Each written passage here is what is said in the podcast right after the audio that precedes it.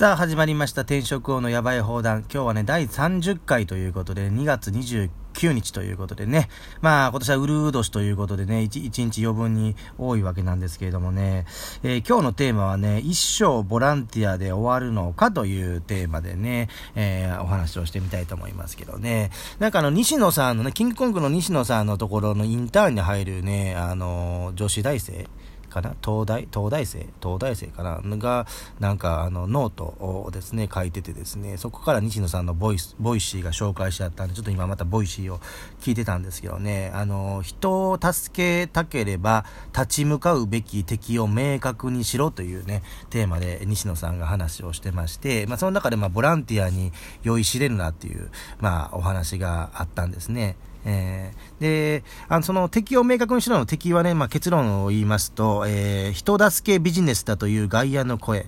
えー、これを無視するというのと、あと、まあ、人助けのために自分に利益を生んでいいんだっけというね、え自主規制を取るということですよね。えよくね、あのボランティアでやってるんです。お金のことはいいですっていう人いますけどね、えそれだとまあ続かないと。西野さん、革命のファンファーレとかでも言ってますけど、結局クリエイターがその活動をしていくにあたってですね、まあ結局お金の問題は必ずついてきますということなので、やっぱりね、その、まあ、ああそのアマチュアというか、まあ、アマチュアとボランティアってやっぱ似てると思うんですけど、まあ、お金をね、いただかない、えー、ということですよね。えー、まあ、プロっていうのは、まあ、お金をいただくということで、まあ、昨日も、あの、今度僕がイベント、バーエデンで、イベントをやるんで、つって、まあ、ちょっと、あ多少面識のある、名古屋に住んでる芸人さんにちょっと、あの、来てくださいって言って、あのね、あの、メッセージを送ったら、えー、これは、あの、あれですかと、仕事の依頼ですかっていう DM が来て、まあ、その人一応ね、あの、そこまで有名ではないないんですけれども、名古屋で芸人活動されてる方なんで、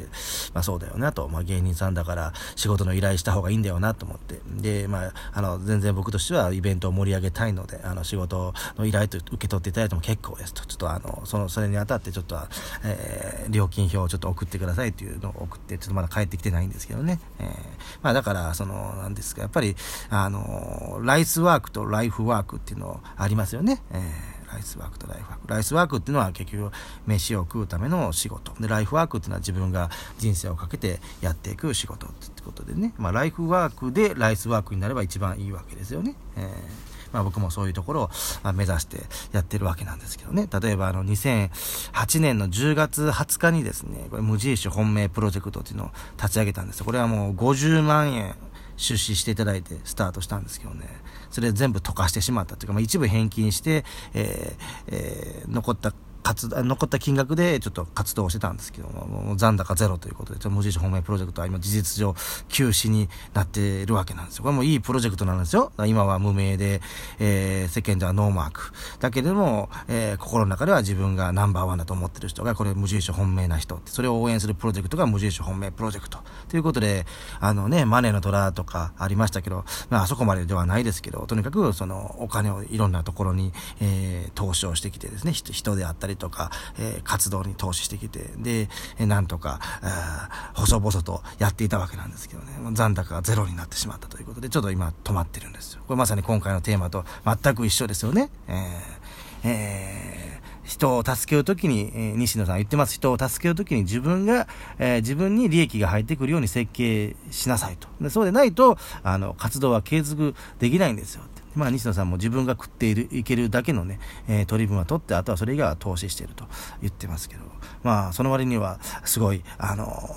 ー、利益がですね、上がっているような感じはしますけどね。まあでも西野さんも独身です。僕も僕も独身ですけれどもね、西野さん本当に蕎麦しか食べないらしくて、これは本当のことらしいんですよね。関係者の方が、あの、宣伝し、あの、宣伝つく証言をしておりますからね。まあ、まあそうは言ってもね、マンション持ってますからね、僕は賃貸マンションですからね、まあ相当まあ西野さんとは格差があるんで、もう西野さんが言っている自分が食っていけるだけの利益を取っているのと、あの、全然違うわけなんですけどね。だからやっぱりね、本当に、あの、あれなんですよ。ちゃんとやっぱり、えー、まあもちろん、だから結局その、ボランティアとビジネスって全く反対的な言葉だと思うんですよ。ねだからよくビジネスライク、えー、なこと言ってとかって言う人いるじゃないですか。友達関係に水臭いよとか言うじゃないですか。ねあんまりお金金金って言わないでって言うじゃないですか。だからこれはちょっと難しい問題はあるんですけどね。えーだから、まあ、好きでやっているって言ってて、で、結局、それで、まあ、ボランティアの場合はもちろん、その、あんま対価っていうのはあんまり発生しないのかもわからないですけれども、うん、だからといって、じゃあ、クオリティが低くていいのかって話ですよね。えー、クオリティが。だから本当に何かをやっぱりややって、だから結局人助けして、結局その人が、あの、結局役に立てなかったら、人を助ける人になってないわけですからね。うん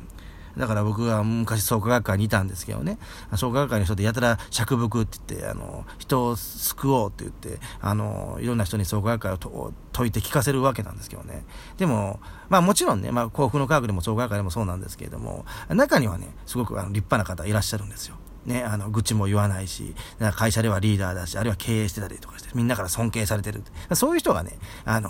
ここの教えをま、ま、学べばですね、あの、幸せになれますよとか、人生で成功できますよ、つって。これで僕は救われましたって。そのなんか説得力ありますけどね。そのなんか救おうとしてる側がですよ。なんかいつもぐちぐち文句ばっかり言ってたりとかね。あやたら悩みがあったりとかね。いや、あの、あなたが救われなきゃいけないんじゃないのっていう人が人にこの教えいいよ言ってもあんまり広まらないと思うんですよね。うん。そういうことなんですよ。だからやっぱり、あのー、そのやっぱりあの会社とかでもそうですよね。えー、まあ、どんな、どんな悪徳企業であってもですね、あの、まあ、あの、なんですか、従業員に、あの、給料をですね、あの、給料日に払うと。いうことで、従業員としては、あの、その経営者をもう最低限評価できるってね。で、それが、あの、悪徳じゃなくていい会社であれば、あの、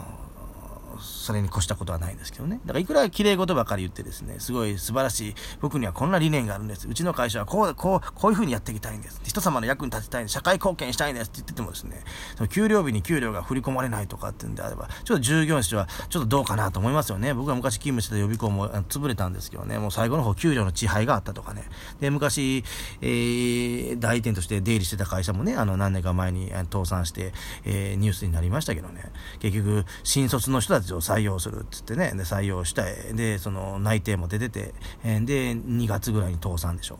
でその人たち結局路頭に迷うわけじゃないですか。それっていうのはやっぱり悪悪だと思うんですよね、うん、だからそうなってはいけないわけですからやっぱりその、まあ、会社であれば、まあ、ゴーイングコンサーンって言いますけどとにかくまずはあの会社を継続すると、ね、従業員には必ず給料をちゃんと給料日に払うと。その中で、えー、社会に迷惑をかけないという、えー、そういう、まあ、ことだと思うんですよね。でまあ本当にもう社会に迷惑かけるような会社っていうのはもうなくなった方がいいと思いますしね、え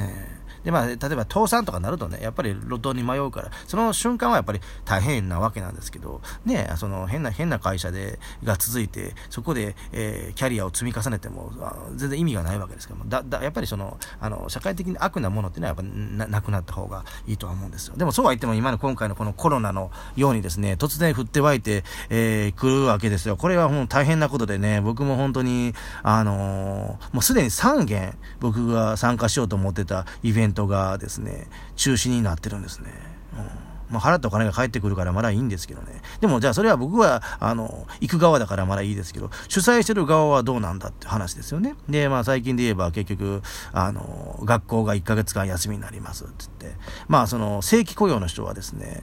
まだ、あの、えー、お金保証されるかもしれないけど、非正規の、あの、教員さんとかもいるわけですよ。で、その人たちっていうのは結局、働かなかったら、結局、あの、おお金ないですからね。うんこれは困った問題ですよね。で、あの、それはじゃあ、じゃあ正社員でもね、じゃあ、給料が保証されるからいいって言っても、でもそれってじゃあ、会社からしたら結局何の利益も生んでないものに対して、給料払わなきゃいけないんだけど、これも結局なんか、歪みが生じないですけど、で、こういう、こういう突発的なこともやっぱり起きてしまうわけなんですよね。うん。まあちょっと何言ってるか分かりませんけどね。ええー、まあ、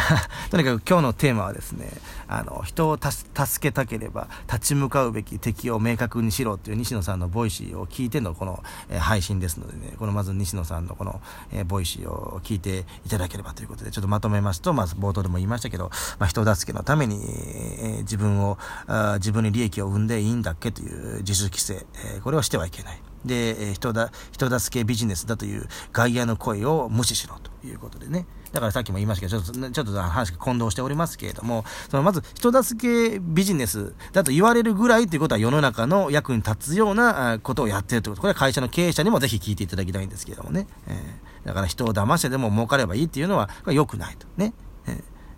で、じゃあ、まっとうなビジネスをやって、ちゃんと給料を、あの、給料日に払うと。これがちゃんとした経営者なわけであって、えー、人を騙したりとかお、金を払う人を泣かすようなビジネスをやって、社長だっつって威張ってても、それはちょっと良くないと。そんな会社は潰れてしまいと。まあ実際、まあ転職後の僕はそういう会社でもいたことはあるんですけど、もう綺麗にあの潰れてたりとか、あの、内部分裂したりとかしてますから、やっぱそういうのは長く続かないと。でもそうは言っても、綺麗事ばかり言っていて、従業員に給料を払えないような会社も、それは良くないと。うん、その人も経営者の資格はないということですよ。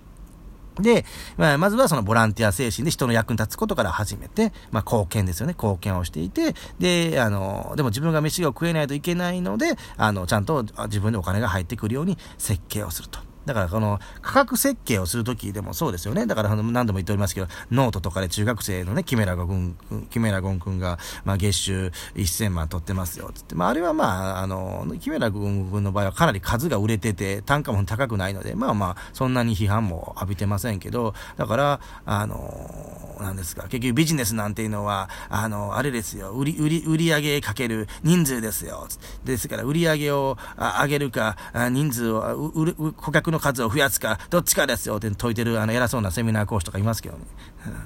で、めっちゃ客単価が高いわけですよね。だから、あの、50、50万円のものを月に1人売るだけで月収50万ですからね。もうセミナーなんて原価ゼロですからね。うん、で、それが本当に50万に値すればいいですけどって話ですよね。だから、うんだからその50万のものを 1, 1個売るっていうのじゃなくて5万、5万のものを10個売る。これで50万